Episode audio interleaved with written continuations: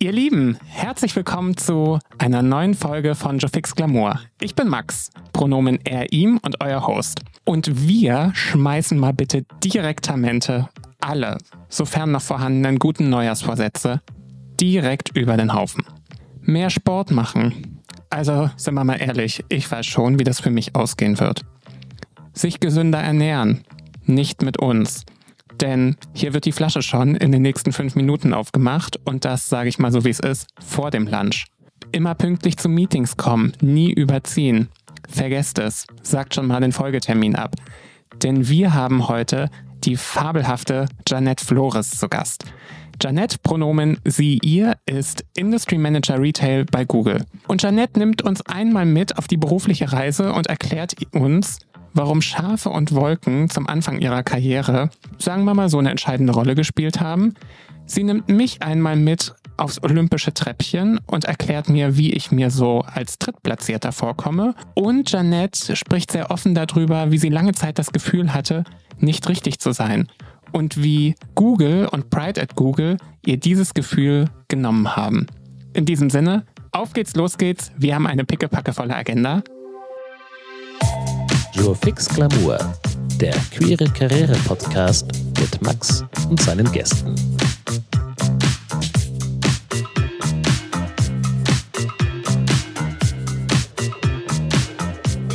Und dann sage ich ganz, ganz herzlich willkommen, Janette. Schön, dass ich mich bei dir selber einladen durfte. Hallo Max, danke für deinen Besuch. Immer schön, nette Menschen um sich herum zu haben. Und ich bin ja großer Hamburg-Fan, von daher freue ich mich sehr, dass ich die Gunst der Stunde nutzen konnte und mich im Google Hamburg Office einladen durfte. Janet, wie es die Tradition im Jofix Glamour will, ich lade mich ein und ähm, was mich in ein physisches Meeting bringt, sind ja meist die guten Meetingverpflegungen, die ich, die ich bekomme. Und ich bin sehr gespannt, was du heute hier mitgebracht hast. Äh, Freue ich mich sehr drauf. Was habe ich mitgebracht? Ein Baileys äh, Original Irish Cream gibt's das bei mir. Ahnst du nicht. Gibt's bei mir nicht so oft. Von daher als gute Gastgeberin darf ich dir einschenken, Max. Aber immer her damit. Man lebt nur einmal. Zack. Weißt du, wie das so ein bisschen ist? Also, wir treffen uns hier vorm Lunch und es ist so ein bisschen, kennst du das an Weihnachten, wenn man ähm, schon die Süßigkeiten vorm Frühstück isst und man weiß ganz genau, es ist verboten, aber es ist richtig, richtig toll. So fühlt sich das an, hier dieses Baileys-Glas vor mir super, zu haben. Dann cheers. Machen wir jetzt was Verbotenes? Oh, fühlt sich so an, aber wunderbar. Mm. Oh, Love it. Oh, das ist so eine Umarmung von innen. Ja, ne? Oh, wird das mir, so schön gesagt. Wird mir ganz, ganz warm. Janet, bevor wir jetzt hier aber richtig einsteigen, ich habe ja gesagt, ich bin großer Hamburg-Fan. Wir machen ein kurzes Hamburg entweder oder, damit ich dein Hamburg auch kennenlerne. Alstercliff oder Thai-Oase? Oh, Thai-Oase, ganz, ganz klar. Bin ich viel zu selten, aber ich bin ja mit Karaoke aufgewacht. Ja. Also morgens, Sonntagmorgens, meine Mama ist in der Küche, macht äh, Spiegeleier und mein Papa singt äh, Britney Spears Hit Me Baby One More Time. so bin ich aufgewachsen. Äh, ich kann es jetzt im Vergleich zu meinen äh, philippinischen MitbürgerInnen nicht so gut wahrscheinlich, aber ich liebe es. Macht Spaß. Thai-Oase, geil. Okay. Jenispark oder Planten und Blumen? Planten und Blumen, weil der einfach bei uns um die Ecke ist. Ich kann quasi äh, hinspucken. Die Schlittschuhbahn ist da. Ähm, Im Sommer ist das die Rollschuhbahn. Meine Kinder wachsen da auf. Das ist, das ist für mich Lebensqualität in Hamburg. Und Elbgold oder Public Coffee Roasters? Oh, eigentlich keins von beidem, weil ich äh, keine, keine Kaffeetrinkerin bin. Aber Elbgold finde ich total gemütlich. In der Schanze gehe ich gerne mit Freunden hin. Von daher, wenn ich mich entscheiden müsste, dann nehme ich Elbgold. Du, da haben wir viel Überschneidung. Und für alle, die sich jetzt denken, was reden die zwei da? Lasst euch gesagt sein, kommt in die Stadt, schaut's euch an. Und damit bewerbe ich mich jetzt auch offiziell als Hamburg-Botschafter, würde ich sagen. Ich finde, Bewerbung geht hiermit raus. Kann das gut. Janet, du bist Industry Manager Retail bei Google. Jetzt haben ja auch meine Gäste die Ehre, ihr Unternehmen und ihre Position einmal vorzustellen. Ich glaube, dein Unternehmen können wir einen Haken dran machen, äh, weil das nutzen wir alle täglich. Was genau machst du denn als Industry Manager Retail? Ja, als Industry Manager Retail bin ich äh, im Vertrieb tätig. Also wir haben hier ein Team, äh, da helfen wir unseren Kunden, Kundinnen bei der Transformation und bei dem Wachstum und wir, mein Team konzentriert sich speziell auf die deutschen Einzelhändler. Und jetzt habe ich die Expertin ja hier vor Ort sitzen. Google Gemini ist in aller Munde. Ihr habt es vor kurzem gelauncht. Kannst du mir und allen Non-Techies dieser Welt einmal erklären, was ist es, wer braucht es und was wird es verändern? Ja, es sind natürlich super aufregende Zeiten äh, mit Gemini. Ich selber äh, nutze es natürlich im Alltag auch schon. Äh, nutzt du AI-Bots? Mehr und mehr. Also ich merke auch, sowohl privat als auch im Job, ich merke, ich nutze es immer mehr. Ja, toll. Ähm, ist ja, also mit Gemini haben wir ja unser größtes und bislang leistungsfähigstes äh, AI-Modell gelauncht. Ich finde es total beeindruckend, ne? also wie, wie die KI in Aktion funktioniert. Ich nutze es sowohl beruflich als auch privat. Was ich aber wichtig finde, ist auch Responsible AI, dass wir da nicht direkt in die Materie stürzen und sagen, oh toll, das und das ginge alles, mhm. ohne zu bedenken, hey, lass es uns richtig machen. Ne? Also gerade in Deutschland, das finde ich ja so schön hier, dass wir auch Dinge erstmal bedenken, einen Schritt zurückgehen und uns fragen, äh, wie wird diese Maschine denn gefüttert? Ne? Und haben wir diverse Stimmen, die äh, ja, die hier auch Einfluss auf, auf die Ergebnisse nehmen. Von daher, also Responsible AI finde ich ein sehr spannendes Thema. Und jetzt gehen wir mal einen Schritt zurück. BWL in äh, Köln, in Madrid, in Lissabon studiert, bis dann 2011 bei Google gestartet. Und dein allererster Berufswunsch war Kindergärtnerin.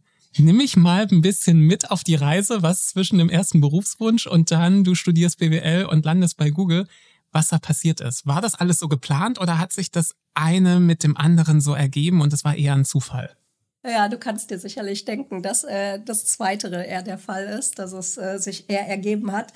Der Unterschied zwischen damals mit acht, neun Jahren, wo ich Kindergärtnerin wollten, werden wollte. Und heute ist, dass ich heute drei Kinder habe, diese ganze Kindergartenzeit und Eingewöhnungszeit hinter mir habe und jetzt eher, glaube ich, davor wegrennen würde, Kindergärtnerin zu werden, was aber auch bedeutet, dass ich einen Heidenrespekt habe vor diesem Beruf. Ne? Also wirklich, wow, Hut ab, äh, was ich hier in meinem Alltag mache, ein bisschen äh, vor der vom Laptop auf dem Laptop rumklimpern. Das ist ja, ja nichts ja. Äh, dagegen.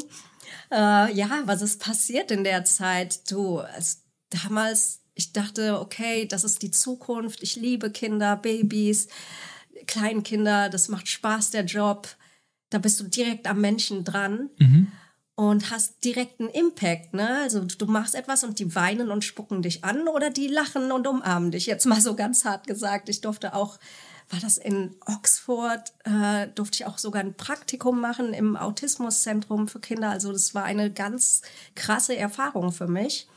Ähm, kann ich gleich noch mehr zu erzählen, weil mich mhm. das Thema Autismus jetzt äh, heut, heute auch wieder einholt durch meine ältere Tochter. Und ähm, es hat sich so ergeben. Ich glaube, so der, das erste Mal, dass ich dachte, ich muss BWL studieren, war, als ich auf den Philippinen war. Meine Eltern haben uns jedes Jahr dahin geschickt über Ostern und ich hatte diesen Vergleich zu meinen Cousinen, Cousins vor Ort, ähm, die alle Nursing studieren mussten. Die konnten es sich nicht ausruhen, damit die okay. in die USA konnten. Äh, ne? Also eine bessere Zukunft, USA, da brauchen die Krankenpfleger, Krankenpflegerinnen. Und dann dachte ich mir, oh Mann, und ich kann mir aussuchen, was ich mache dann muss ich irgendwas studieren, was einen großen Impact hat. Mhm. Irgendwas, wo ich auch viel Geld verdiene, damit ich später auf den Philippinen Schulen bauen kann, den Menschen hier helfen kann. Ich habe sehr früh gemerkt, was für ein Glück ich habe, was ich für ein Privileg habe, in Deutschland aufgewachsen zu sein.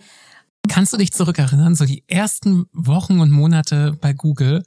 Wie war der Job-Einstieg? Also es liegt jetzt eine Weile zurück, aber hast du es noch vor Augen? Ich habe es so sehr vor Augen, weil es eine sehr harte Zeit war für mich. Man muss dazu sagen, die meisten, die aus der Uni kamen, haben in Dublin gestartet und mit mhm. mir haben die so eine Art Test gemacht. Die haben gesagt, okay, du kommst quasi gerade aus der Uni. Äh, ich glaube, ich hatte meinen Master oder Diplom noch nicht mal in der Hand, war da schon in den Interviews. Kann ich gleich zu erzählen, wie, wie das zustande kam. Und dann durfte ich in Hamburg starten und alle waren so auf Zack, so schnell, dann die ganzen Abkürzungen, die ganzen vielen Namen. Oh, das war der Wahnsinn. Und jeden Abend, also meine jetzt Ex-Frau war damals in Köln und ich war in Hamburg und bin gependelt. Und ich habe sie jeden Abend angerufen und gesagt, oh Gott, ich bin so dumm, ich bin so dumm, ich check hier nichts, es ist zu schnell, ich bin komplett überfordert. Und ja, das war sehr viel Arbeit, mich da aufzubauen, mein Selbstbewusstsein zu pushen. Und zu, ich glaube, ich musste mir jeden Abend proaktiv sagen, ich bin nicht dumm, ich bin nicht dumm, ich bin nicht dumm. Also alle waren sehr auf Zack und schnell. Und an die Geschwindigkeit musste ich mich auf jeden Fall gewöhnen. Ich kann das so nachvollziehen. So die ersten Wochen bei mir, die starteten in der Commerzbank und ähm, ich glaube, ich bin den ersten Abend nach Hause gegangen und ich habe so geheult und dachte mir, das ist so absolut der falsche Weg. Das, das bringt überhaupt nichts und ähm, alle Menschen können was und ich weiß nicht mal, wie der Drucker funktioniert. Also ich, ich kann es sehr, sehr nachvollziehen. Ähm, du hast gerade schon angesprochen, du bist mit dem noch nicht mal Masterdiplom fertig zu Google gekommen. Wie war das denn? Also war das dann geplant, ab zu Google oder hat Google dich gefunden, du Google ganz spontan? Nein, also ich habe mein Diplom in Köln gemacht und da gab es ein Programm, das hieß SAMS Community of European Management Schools. Und äh, das habe ich dann auch gemacht und dachte, okay, dann mache ich noch einen Master. Super, Auslandssemester in äh, Lissabon. Äh, ich, du, das geht schlimmer. Ne, ich liebe das Wasser, konnte ich auch mal ab und zu surfen gehen. Das war für mich klasse. Und äh, was wichtig ist, diese, dieser Master, dieses Programm hatte ein paar Partnerunternehmen und dazu gehörten zum Beispiel L'Oreal, aber auch Henkel oder Google. Mhm. Und somit kam das, dass ich zum Beispiel bei Henkel mein Businessprojekt gemacht habe, wo ich schon die ersten Praxiserfahrungen in Düsseldorf gemacht habe. Und wir hatten ein Workshop mit Google und da kam jemand äh, aus Google Hamburg oder Düsseldorf damals, da hatten wir noch das Office, die Sabine Weiden, liebe Grüße. Und äh, da kam noch jemand aus Dublin, aus der Pride Community. Also mhm. zwei Googler ja. standen da in Köln und haben uns einen, ja, haben einen Workshop gehalten. Und ich musste kurz vorher aus dem Workshop raus, weil ähm, ich hatte an dem Tag ein Interview, ein Telefoninterview bei Google. Und äh, ich habe gesagt, du Sabine, ich muss kurz vorher raus. Ich bewerbe mich auf diese Stelle hier. Und die hat sich die Job Description angeschaut, hat natürlich direkt geblickt, worum es da geht. Das war sehr techy und die meinte, oh du, das ist nichts für dich. äh, das, wenn das nichts wird, hier ist meine Visitenkarte. Ja. Und dann bin ich auch in die, dieses Telefoninterview rein. Es war ein nettes Gespräch, aber es ging nicht lange. Ne? Also ja. der Herr, der hat mir erklärt, worum, der, worum es geht. Und dann habe ich direkt gesagt, du, ich möchte deine Zeit hier nicht in Anspruch nehmen, meine Zeit nicht. Also das ist ja auch äh, aus Respekt zu deiner Zeit. Ich glaube, das ist nichts für mich. Äh, ich kann nicht coden und und das ist sehr techy. Mhm. Ähm, da hat er aber ein ganz nettes Feedback, glaube ich, im System hinterlassen. So, ja, generell ein guter Fit für die Company, passt in die Kultur, aber also für Role-Related Knowledge eher nicht so. Mhm. Und dann ähm, habe ich mich bei Sabine gemeldet und sie meinte, du, wir suchen gerade in Hamburg jemanden äh, in meinem Team. Äh, geh doch da mal in die Interviews rein. Und das hat äh, geklappt. Also mein erstes Interview hatte ich in Düsseldorf tatsächlich. Damals gab es das Büro da noch. Äh, ich bin mit High Heels in der Tüte da ins Büro gegangen, hatte was Schickes an. Ich dachte, ist ja auch ein Jobinterview. Ähm, und dann bin ich da der Bahn nachgerannt in meinen Turnschuhen. Also es war schon gut, dass ich die High Heels nicht anhatte. Komm da an in diesem Raum und dann war das der Raum, der hieß Schafe und Wolken oder I don't know. Auf jeden Fall war es ein kleiner Raum mit einem Fernseher an der Wand. Kein Stuhl, kein Tisch. Der ganze Raum war voller Gras, also an den Wänden war nur Gras und oben irgendwie Wolken und ein Schaf, so aus Stoff. Und dann habe ich mich da in den Schneidersitz hingesetzt und musste die High Heels Gott sei Dank nicht anziehen. Da habe ich mich direkt schon wohl gefühlt. Und dann kam der äh, Andreas Kötter, da so per VC aus Hamburg eingewählt, war mhm. so nett. Der hat sich erstmal entschuldigt, dass die mir keinen Raum mit einem Tisch gegeben haben. Und ich habe gesagt, du, ich fühle mich hier jetzt schon pudelwohl. Ja. Und es war einfach, also seitdem, das war ein Gespräch, das war wie so ein nettes Kaffeekränzchen. Klar hat er mir auch Zahlenfragen gestellt. Da hatte ich vielleicht auch mehr Glück als Verstand. Aber ähm, ja, seitdem hatte ich dann noch ein paar Interviews und das war alles wie ein Kaffee oder ein Baileys mit FreundInnen. Also es war wirklich sehr, sehr nett. Und dann hat das Ding so der, seinen Lauf genommen. Und dann hat das seinen Lauf genommen. Das ist, ähm, kann man wirklich so sagen, weil du bist ja innerhalb dieser jetzt zwölf Jahre auf diversen Positionen gewesen, verschiedene Aufgaben, mehr Verantwortung, größeres Portfolio. Und du hast gerade schon ein Wort gesagt, das schwang da irgendwie für mich so mit. Wie war das denn für dich, in immer eine neue Rolle zu kommen? Also kennst du dieses Gefühl des Imposters? Fuck, mir wird die Jacke warm, das ist viel zu groß? Oder bist du, komm, Aufgabe, hier bin ich, nächste Challenge, ähm, na klaro, ich bin da. Ja, jedes Mal. Also ich kann mich da nicht von frei sprechen. Also jedes Mal, wenn es eine neue Rolle ist, fängst du ja bei Null an. Bei mir kommt noch erschwerend dazu, ich kann mir weder Gesichter noch Namen merken. Also das ist ja für mich dann schon überfordernd, so viele Namen, neues Team, das Teamgefüge ist mir so wichtig. Äh, und dann noch ein neues Produkt. Aber was ich wirklich gelernt habe, ist du kannst dich in alles reinfuchsen. Also solange ich jetzt nicht, weiß ich nicht, äh, Astrophysik oder so ähm, an der Uni äh, unterrichten muss. Und das, auch das ginge wahrscheinlich, wenn ich genug Zeit da reinstecke. Aber dieses Selbstbewusstsein mit der Zeit zu gewinnen, weißt du was, steck mich irgendwo rein, in irgendein Team hier, äh, und ich komme schon klar das ist so wertvoll. Das habe ich auch jetzt in meiner neuen Rolle. Ähm. Und sag mal, wie gehst du denn damit um? Ich arbeite jetzt in der Unternehmensberatung, du bei Google. Ich stelle es mir ähnlich vor, was die Brillanz der Menschen angeht. Also ich bin von extrem smarten Menschen tagtäglich umgeben. Und sind wir mal ganz ehrlich, mich schüchtert das ein. Also nach links und nach rechts zu gucken. Hast du für dich dann einen, einen Weg gefunden, wie du damit umgehst? Ja, habe ich. Ja? Hau mal raus. Ganz tollen Spruch habe ich äh, gelernt. Bist du bereit? Ich bin bereit. Ich halte mich am Baileys Glas fest. Wer vergleicht, verliert. Ja, der ist kurz, aber der nailed it. Ja, äh, ja. es gibt da, also ich glaube, das ist in einem TED Talk übers Glücklichsein. Mhm. Da gibt's diese, ähm, dieses Beispiel bei den Olympischen Spielen, gibt's ja das Podium mit Platz eins, zwei und drei. Was glaubst du, wer ist glücklicher? Platz zwei oder Platz drei? Du, ich glaube fast, dass Platz drei glücklicher ist. Warum? Weil ich glaube, wenn du auf dem zweiten Platz stehst, denkst du dir, also ihmchen da auf dem ersten Platz, den hätte ich aber auch noch schlagen können. Könnte ich mir vorstellen. Und was denkt Platz drei? Platz drei denkt, krasse Leistung. Also denke ich jetzt, der, mhm.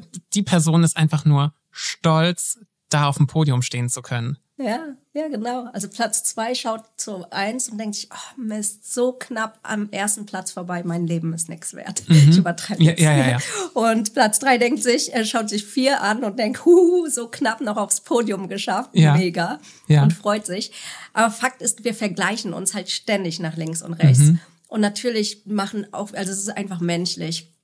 Na, dann schaust du, oh, wieso hat der dies und das und die Promotion und das Level und das Gehalt, also diese ganzen Randfaktoren, die, die uns so wichtig scheinen. Ich habe in den letzten elf Jahren auch viele Freunde, Freundinnen hier bei Google als KollegInnen verloren, mhm. denen halt sowas wichtig war. Ist ja auch in Ordnung, aber ich habe für mich einfach entschieden, weißt du was, wenn ich irgendwann Google verlasse, wen interessiert's, was ich für ein Level, also es steht mir ja auch nicht auf der Stirn geschrieben. Ne? Ja. Also natürlich ist Anerkennung wichtig, aber es ist, also mir reicht zum Beispiel auch ein Danke von einem Kollegen, von einer Kollegin oder hey, cool gemacht, toll gemacht, das kostet nichts.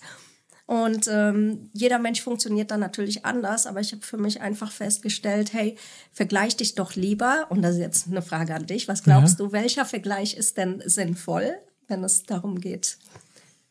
Boah, jetzt wird's, jetzt wird's philosophisch. Ähm, gar, gar nicht so. Also, ich sag mal, wie ich das mache, ne? Und ich habe gerade so einen Moment, da gucke ich auf den Max vor einem Jahr und denk mir, oh, da sind wir aber ein Stück gegangen und ein Stück in die richtige Richtung.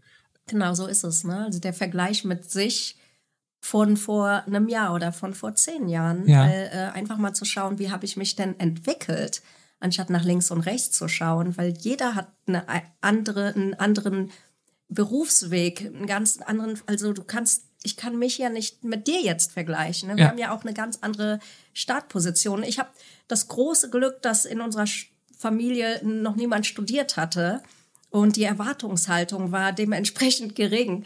Also ich glaube ja schon, dass zwei wichtige Faktoren zum Glücklichsein sind erstens Erwartungshaltung und zweitens Dankbarkeit. Und meine Eltern, die haben immer gesagt, ja, Hauptsache ihr werdet glücklich. Ne? Also Studium, da haben die gar nicht dran gedacht. Das war so weit weg für meine Familie. Ja. Abi, also ich glaube, die kannten das deutsche Schulsystem auch gar nicht. Ne? Wenn ich mal, ich hatte in Geschichte mal eine drei, da meinte meine Mutter, ach, aber du kannst auch ganz tolle Geschichten erzählen, verstehe ich gar nicht. Also so ungefähr waren die Gespräche zu Hause. Ja, ja.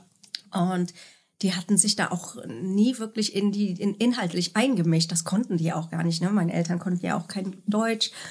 Ähm, da waren wir immer auf uns allein gestellt und mein Bruder hat mich eher da erzogen und gepusht.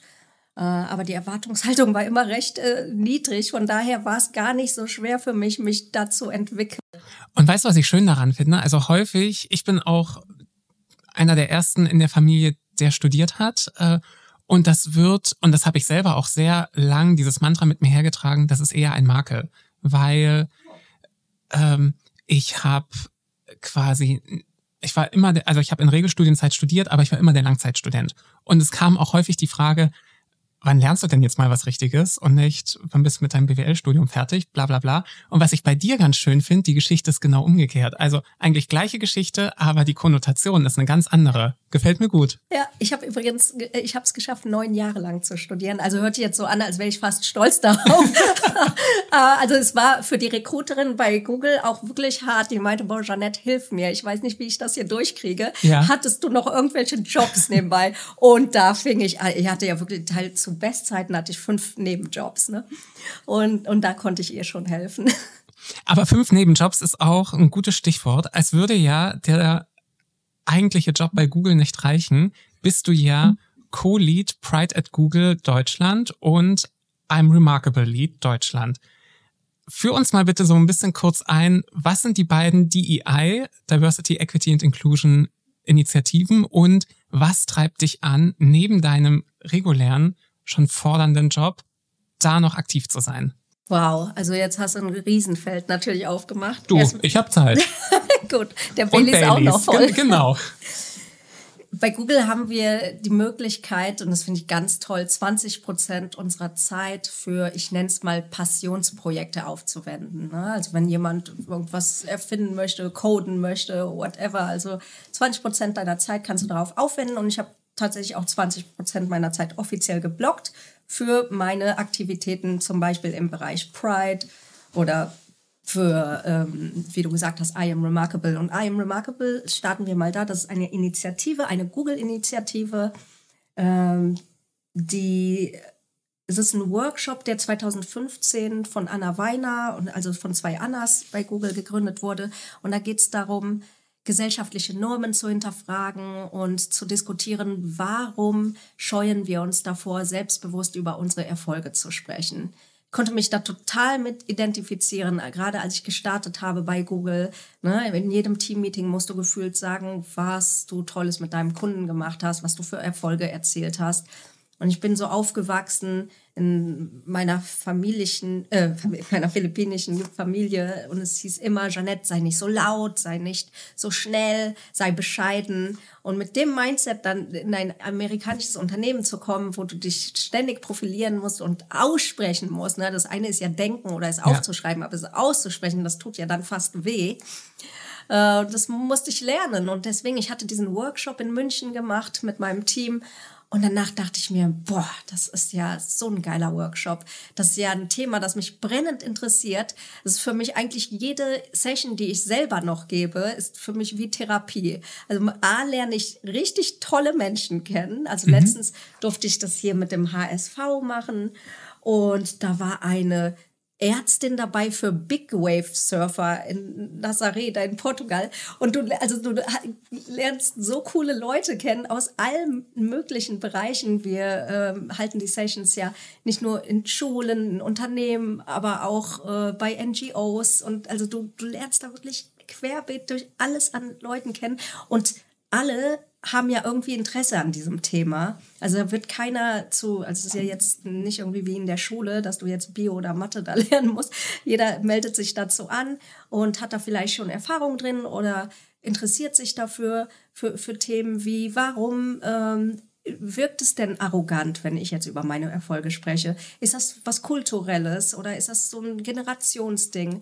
Wie ist das mit der nächsten Generation? Sind die vielleicht zu, zu laut, zu selbstbewusst oder achten die gut auf sich? Ne, ist das was Gutes, Schlechtes? Das sind halt Diskussionen. Auf vieles habe ich auch keine Antworten, aber es macht einfach äh, Riesenspaß, sich zu unterhalten. Und dann ist es auch eine gelungene Session für mich, wenn eine gute Diskussion entsteht. Ne? Und das andere ist die Pride-Gruppe. Ja, wow. Also Pride at Google, das ist für mich eine Familie. Ne? Ich bin hier angekommen und habe mich direkt wohlgefühlt. Ich konnte hier mehr ich selbst sein als bei meiner Familie. Und das ist ja schon so ein Zeichen. Du musst dich halt auch wohlfühlen. Ne? Wenn du du selbst sein kannst, dann bist du ja auch leistungsfähiger. Gibt es ja auch etliche Studien so. Und ähm, ich habe mich direkt wohlgefühlt in der Community ähm, so kleine Zeichen zu sehen, wie Leute, wie ich jetzt gerade so ein Lanyard, so ein Rainbow-Lanyard anhabe oder wenn jemand einen Sticker am Laptop hat, der einfach zeigt, hey, ich bin da supportive. Ne? Also das mhm. waren so kleine Zeichen im Office, die ich gesehen habe, die mich total gefreut haben. Äh, die Initiative gibt's äh, schon länger, also vor meiner Zeit, 2006 hatte äh, Claudia Peiser, eine ganz liebe Kollegin von mir, die Community in Deutschland gegründet.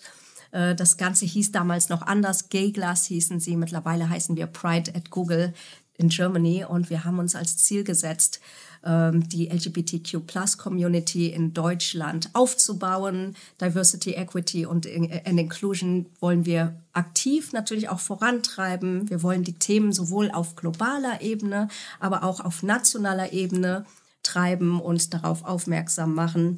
Und ja, wir wollen uns einfach bestmöglich für die Community einsetzen. Sind natürlich mit den Jahren auch immer mehr Themen dazu gekommen. Wir haben einen Panel-Talk mit No Adoption in München gemacht. Das Thema ist für mich als ähm, Mama von drei Kindern jetzt auch ganz spannend. Die ersten beiden Kinder habe ich äh, selbst geboren. Da musste meine jetzt Ex-Frau die Kinder adoptieren. Und bei unserem jetzigen mhm. kleinen Sohn, der vier Monate alt ist, gehe ich selber mal durch diese Stiefkind-Adoption.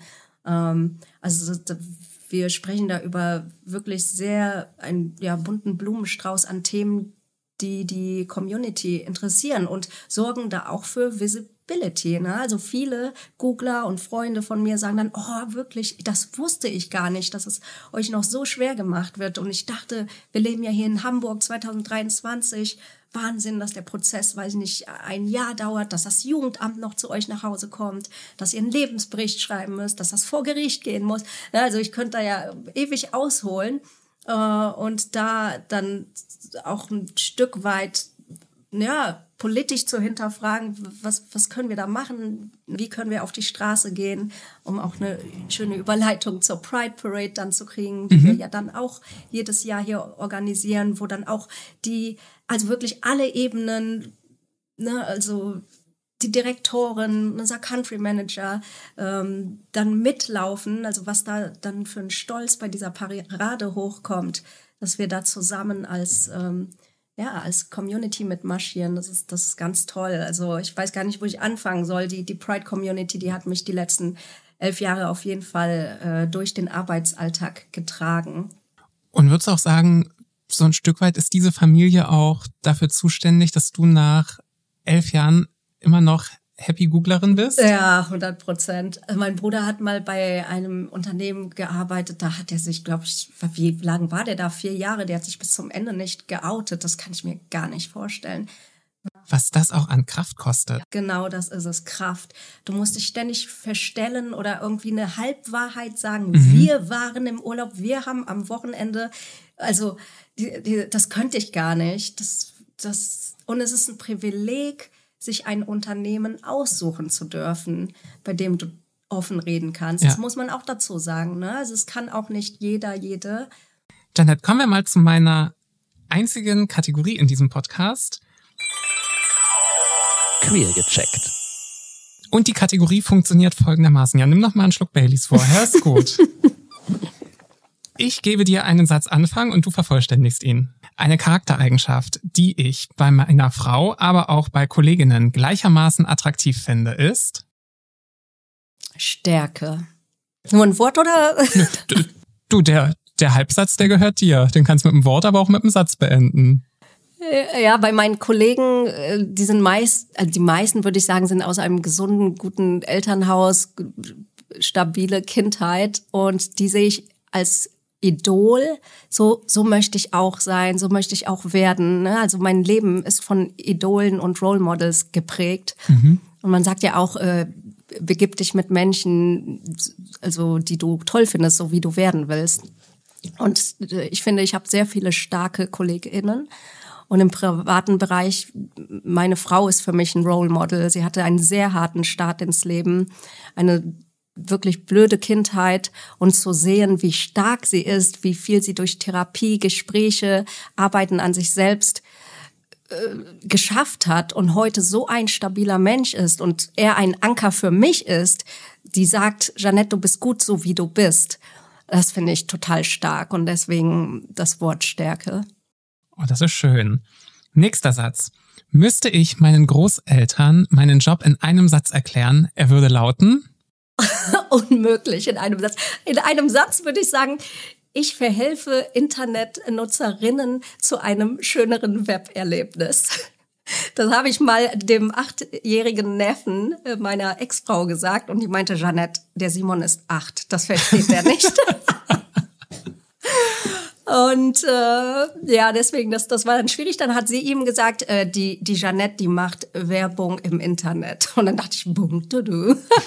äh, aber meiner Oma würde ich zum Beispiel sagen, hey Oma, du machst die besten Empanadas, aber keiner weiß es. Und ich helfe dir im Internet ein Banner aufzustellen, auf dem steht, Oma, äh, Oma Maria macht die besten Empanadas in Pampanga, kommt vorbei. Und dann kommen die Leute zu ihr in die Bäckerei oder in den Shop und äh, sie äh, kann alle Menschen beglücken mit ihren leckeren Empanadas. Und letzter Satz.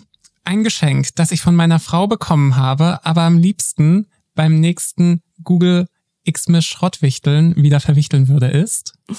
Gibt's nicht. Meine Frau weiß, ich stehe eher auf praktische Geschenke, äh, die ich. Äh, Was ist ein gutes Geschenk für dich?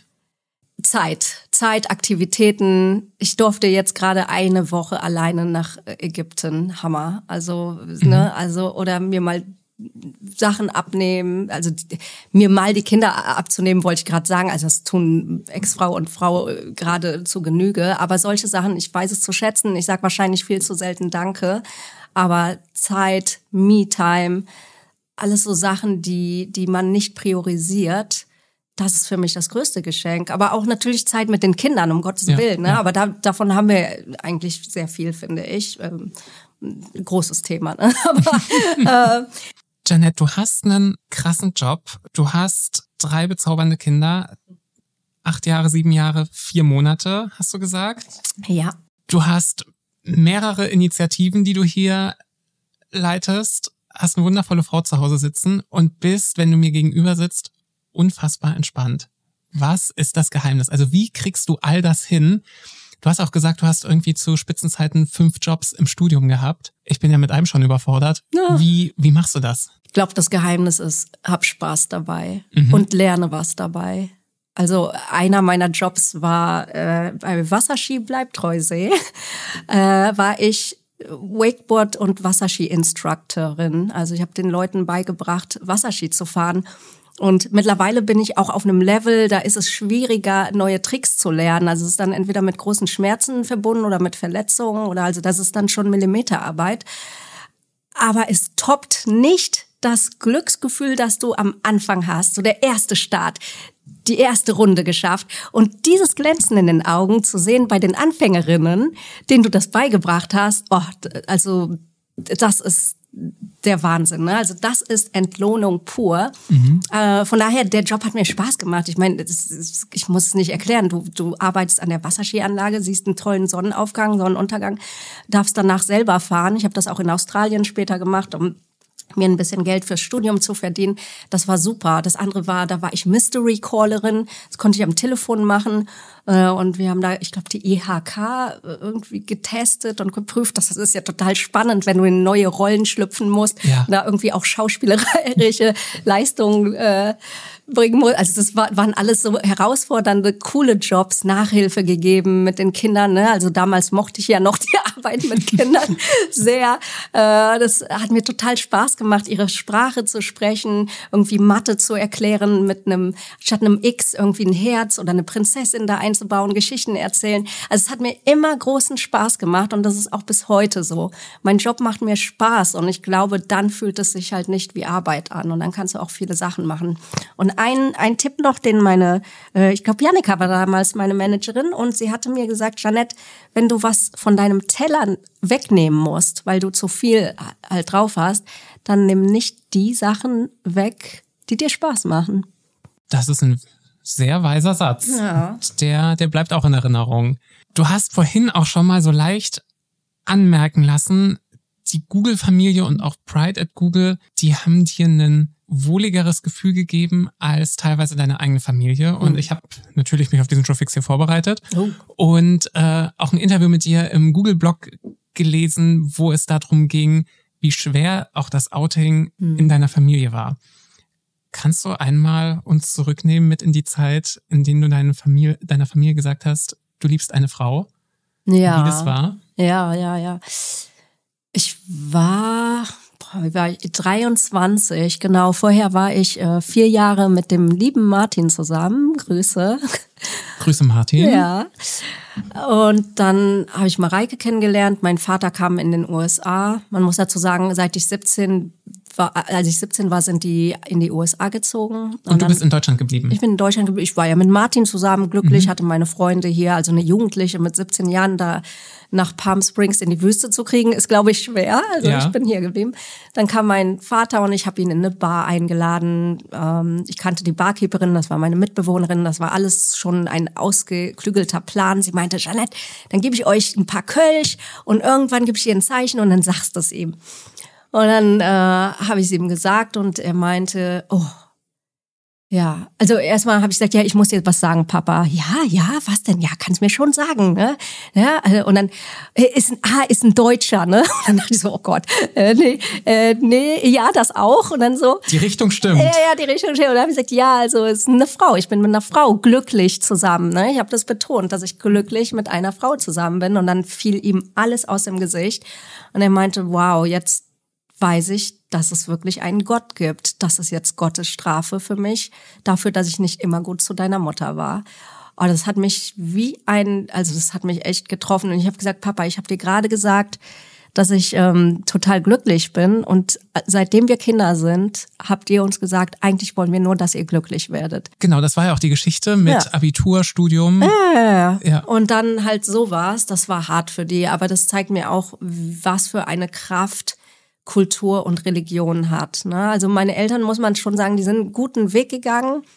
Ähm, ne, gerade die Kinder haben auch sehr viel ge dazu geholfen, dass die mich so akzeptieren, so falsch wie ich bin. Ne? Also Deine Kinder, also meine Kinder. Ja. Also seitdem die Kinder da sind, ja. reden die jetzt mehr mit mir und also eher bei ich block dann einfach eher, weil ich denke, oh, das muss ich mir jetzt nicht alles antun. Mhm. Also es ist hart. Also ich weiß meine Eltern unglaublich zu schätzen. Die haben sehr vieles richtig gemacht, viel Liebe und Selbstbewusstsein uns gegeben. Aber ähm, ja, jetzt bei dem Thema Homosexualität, es ist schwierig. Es ist schwierig für die. Ähm, es ist ein großes Thema und deswegen, ich sehe es, ich versuche es immer positiv zu sehen. Das hat mir halt gezeigt, wie wohl ich mich bei meinen ausgewählten Freunden fühle und wie wohl ich mich in meiner ausgewählten Company fühle. Ne? Also das zeigt ja auch, dass ähm, ja, dass ich dann gerne da bin, wo ich so sein darf, wie ich äh, bin. Ne? Also wenn du immer in deinem Leben das Gefühl hattest, falsch zu sein oder nicht so ganz reinzupassen, das ist dann schon Luxus, so sein zu dürfen, wie du bist. Und das, glaube ich, auch noch mal ein Stück mehr wertzuschätzen, wenn du dann die Menschen gefunden hast, die sagen, ey, du passt hier genauso hin, wie du bist und da gibt's überhaupt gar keinen Grund, sich, sich zu verstellen.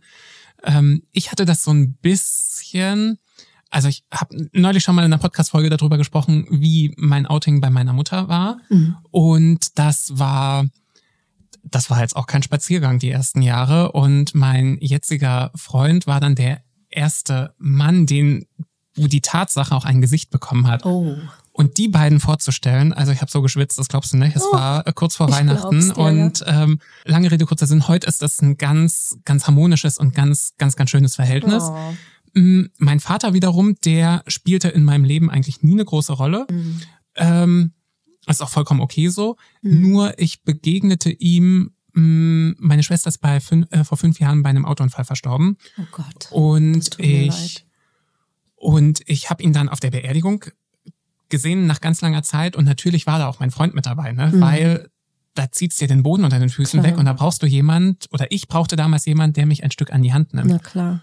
Und ich weiß noch, wie wir da auf diese Kirche zugegangen sind und er sich wegdrehte und mir auch nicht die Hand geben konnte. Also, und auch heute kann ich darüber sprechen und kann dir das erzählen äh, und nipp hier gleich am Baileys Glas und sag, dann halt nicht, weißt Ja, du? Weil Wahnsinn. es Menschen gibt, die mir stattdessen ein großes Zuhause geben und ich diesen Menschen nicht brauche. Mhm. Aber das war ein ganz langer Weg. Wahnsinn. Boah, also, das tut mir furchtbar leid. Das hört sich hart an. Puh, also ich versuche mich bei sowas einfach auf die positiven Menschen um mich herum zu konzentrieren. Ne? Also, Und die gab es auch bei mir und dann bin ich ganz, ganz dankbar dafür und weiß es heute noch einmal mehr wertzuschätzen. Aber sag mal, du hast auch gesagt, du hast drei Kinder und ähm, wie ist es denn als, als queere Mom? Also ist das Thema im Kindergarten, in der Schule eines, du hast zwei Mamis zu Hause und das ist super cool, weil anders oder kannst du mich da mal so mit in Ja. die Vorschule, in den Kindergarten nehmen? Ja. Letztens kam eine Klassenkameradin von meiner älteren Tochter Mila auf mich zu und meinte, oh, die Mila hat drei Mamis, ne? Boah, cool, ich möchte auch drei Mamas haben. Und dann dachte ich, ah ja, äh, also ganz witzig. Ähm, Also so- sowas hört man, ach du, man kriegt alles Mögliche an Kommentaren, von positiv bis zu negativ. Ich hatte ein schlimmes Erlebnis, da waren wir im Planten- und Blumenpark und äh, ich glaube, das war die mittlere, die Juli, wollte dann Fußball spielen und da haben zwei Jungs gesagt, nee, du darfst nicht mitspielen, du hast nur zwei Mamas. War also komplett zusammenhangslos auch, aber Ja. ich dachte, oh, oh Baby, ich hoffe, sie hat das nicht gehört äh, und habe da irgendwie versucht, ich weiß, also ich war dann selber so überrumpelt und machtlos und für mich war das dann wahrscheinlich eher ein Problem als für die Kleine. Aber das tut mir dann natürlich schon sehr, sehr leid, dass die schon ja, in so eine Situation reingeboren werden, die nicht immer einfach ist. Deswegen versuchen wir, die Kinder stark ja, zu stärken, Selbstbewusstsein und Liebe. Ich meine, am Ende des Tages wirst du wegen äh, jedem Pups gehänselt. Ne? Ja, ja. Also du hast Klettverschluss und keine Schnürsenkel oder I don't know. Deswegen ist das schon okay. Ähm, aber grundsätzlich, äh, ich meine, wir leben tatsächlich in Hamburg. Man merkt das, die äh, Eltern, die Kinder, die sind offen, die wachsen damit auf und das ist schön so. Ich möchte da auch als Vorbild fungieren und bin deswegen auch sehr vocal. Ich spreche da gerne drüber, weil ich einfach denke, hey, ich hatte in meiner Jugend Vorbilder und wenn ich auch nur einer Person, äh, einer jugendlichen Person Mut geben kann, geh den Weg, sei du selbst. Man kann Homosexualität und Karriere miteinander vereinbaren. Also es hört sich schon banal an, aber wie oft höre ich, oh nee, das könnte schlecht für meine Karriere sein, wenn ich mich jetzt oute. Also so, so ganz banale Sachen, wo ich denke, nein, ne, wenn du hart arbeitest, wenn du wenn du es dir auch aussuchen kannst, du, du musst nicht überall arbeiten, dann geh nicht dahin. Ähm, wenn ich auch nur eine Person da motivieren kann, dann, dann freut mich das schon ungemein. Einfach, das ist meine Art, dann zurückzugeben. Und du hast das Wort Role Models und Vorbilder schon häufiger angesprochen. Gab es oder gibt es so eine Person, von der du sagst, hey, die hat das vorgelebt, was du heute auch irgendwie schaffst, nämlich queer zu sein und erfolgreich und die hat dir Orientierung gegeben? ja, da passt eigentlich wie Arsch auf einmal meine ähm, ja, Freundin und Kollegin Jannika. Äh, sie war auch meine Managerin damals. Die, die hat auch Zwillinge, lebt mit einer Frau in Hamburg zusammen, ist auch unser Executive Sponsor der Pride Community. Und die ist einfach so ehrlich, so verletzlich, also genauso all die Qualitäten, die ein guter Manager, die eine gute Führungskraft meiner Meinung nach haben muss. Und ist natürlich brillant in dem, was sie tut, ne? Fachlich wirklich wow. Ähm, ja, das hilft einen schon, so einen Wegweiser zu haben oder zu sehen, hey, es geht doch auch so. Als Führungskraft musst du nicht immer Distanz aufbauen. Du kannst auch fehlbar sein. Du kannst auch nicht perfekt sein und kannst das auch aussprechen und zeigen. Also im Gegenteil, es äh, öffnet eher die Beziehung zu deinen Mitarbeiterinnen. Ähm, ja, ich habe aber, also wirklich, wir haben tolles Leadership hier. Also Marianne, sie ist auch Direktorin, die ist so stark, setzt dich ein und äh, ist auch ähm, hier in unserem, ich bin ja auch im Culture Club, äh, sie unterstützt uns da auch und leitet die Initiative. Wir haben wirklich ein tolles Leadership. Das sind alles meine Vorbilder. Du, wir überziehen diesen Joe Fix hier maßlos. Oh, oh. Bevor ich zur letzten Frage komme, das interessiert mich jetzt nochmal, weil du auch gesagt hast, du spürst jetzt gerade auch an eurem letzten Kind, wie schwierig dieser Adoptionsprozess mhm. auch sein kann. Kannst du einmal sagen, was du dir wünschen würdest, beziehungsweise was ihr auch gerade durchmacht und was, was daran so schwer ist? Was wünsche ich mir? Naja, auf jeden Fall, dass der Prozess nicht eins bis zwei Jahre dauert. Ich kenne den Gedanken dahinter. Also bei der ersten Adoption unserer Tochter Mila, die ist jetzt acht Jahre alt, da hatte, da war ich wirklich fast aggro im, im Gerichtssaal und habe gesagt, ja, Sie hinterfragen ja, dass meine Frau, also eine damalige Frau, Mareike, dass meine Frau eine gute Mutter ist. Und da hat die Richterin gesagt, nein, das hinterfrage ich nicht. Ich muss es halt prüfen. Ich muss da einen Stempel hinterpacken, dass ihre Frau, Mareike, die Mutter von Mila ist. Und dadurch, dass ich nicht die Expertin bin, muss ich da jemanden hinschicken, der sich auskennt, also das Jugendamt. Also gibt es ein paar Schritte, die ich gehen muss. In ihrem Fall, sie sind halt Frau und Frau, da ist es einfach biologisch nicht möglich, dass sie von Natur aus die Mutter ist. Ähm, hätten sie jetzt einen One-Night-Stand oder whatever, dann wäre dieser Mann ganz automatisch in diese Geburtsurkunde gekommen, ne? also ist mhm. halt der Papa. Und dadurch, dass das biologisch bei uns nicht möglich ist, muss hinterfragt werden, wer ist denn dieser leibliche Papa? Muss der vielleicht geschützt werden? Weiß der vielleicht nichts davon? Und äh, deswegen es ist wichtig, das alles zu prüfen. Und dann habe ich das eher eingesehen. Aber äh, ich finde, in den USA gibt es sowas wie eine Pre-Birth Order. Wir haben ja auch in der Community hier ein paar Kollegen, Kollegen, die äh, über Leihmutterschaft in den USA kriegen. Äh, kriegen.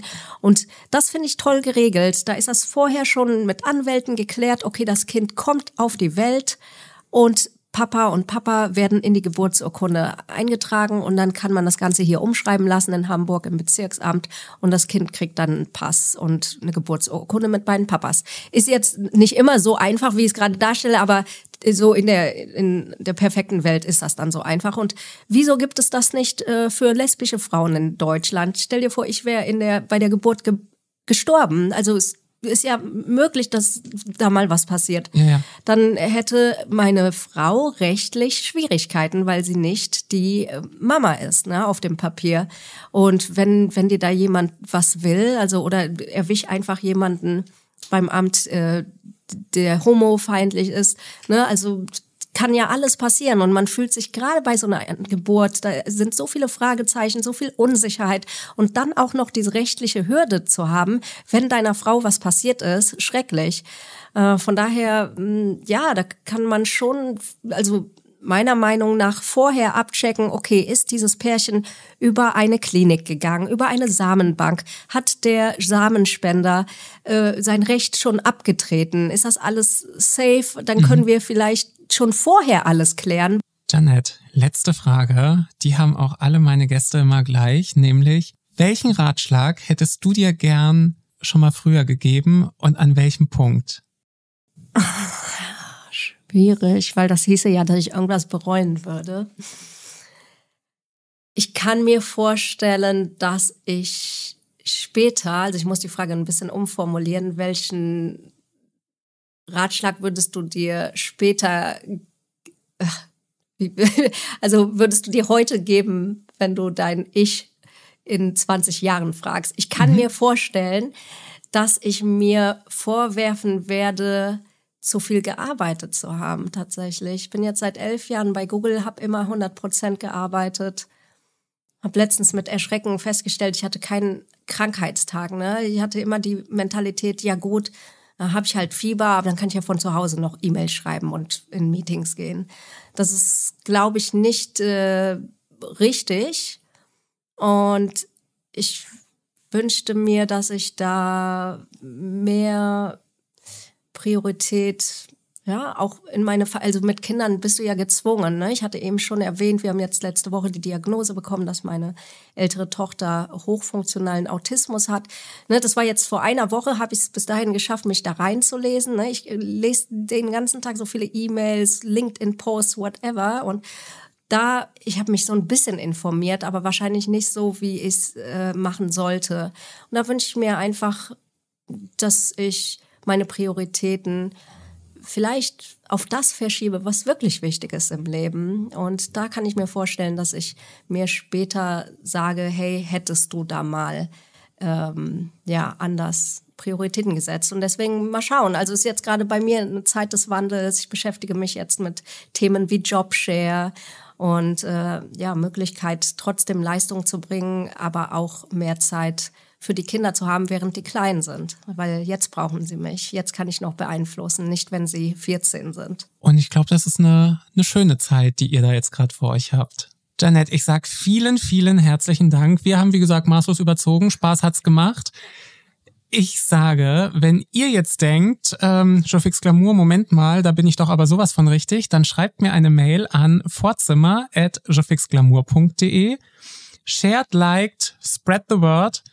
Janet, wir machen den Baileys jetzt hier noch, na nicht leer, aber zumindest wir nehmen noch mal einen Refill. Und ich sag herzlichen Dank für deine, herzlichen Dank für eure Zeit.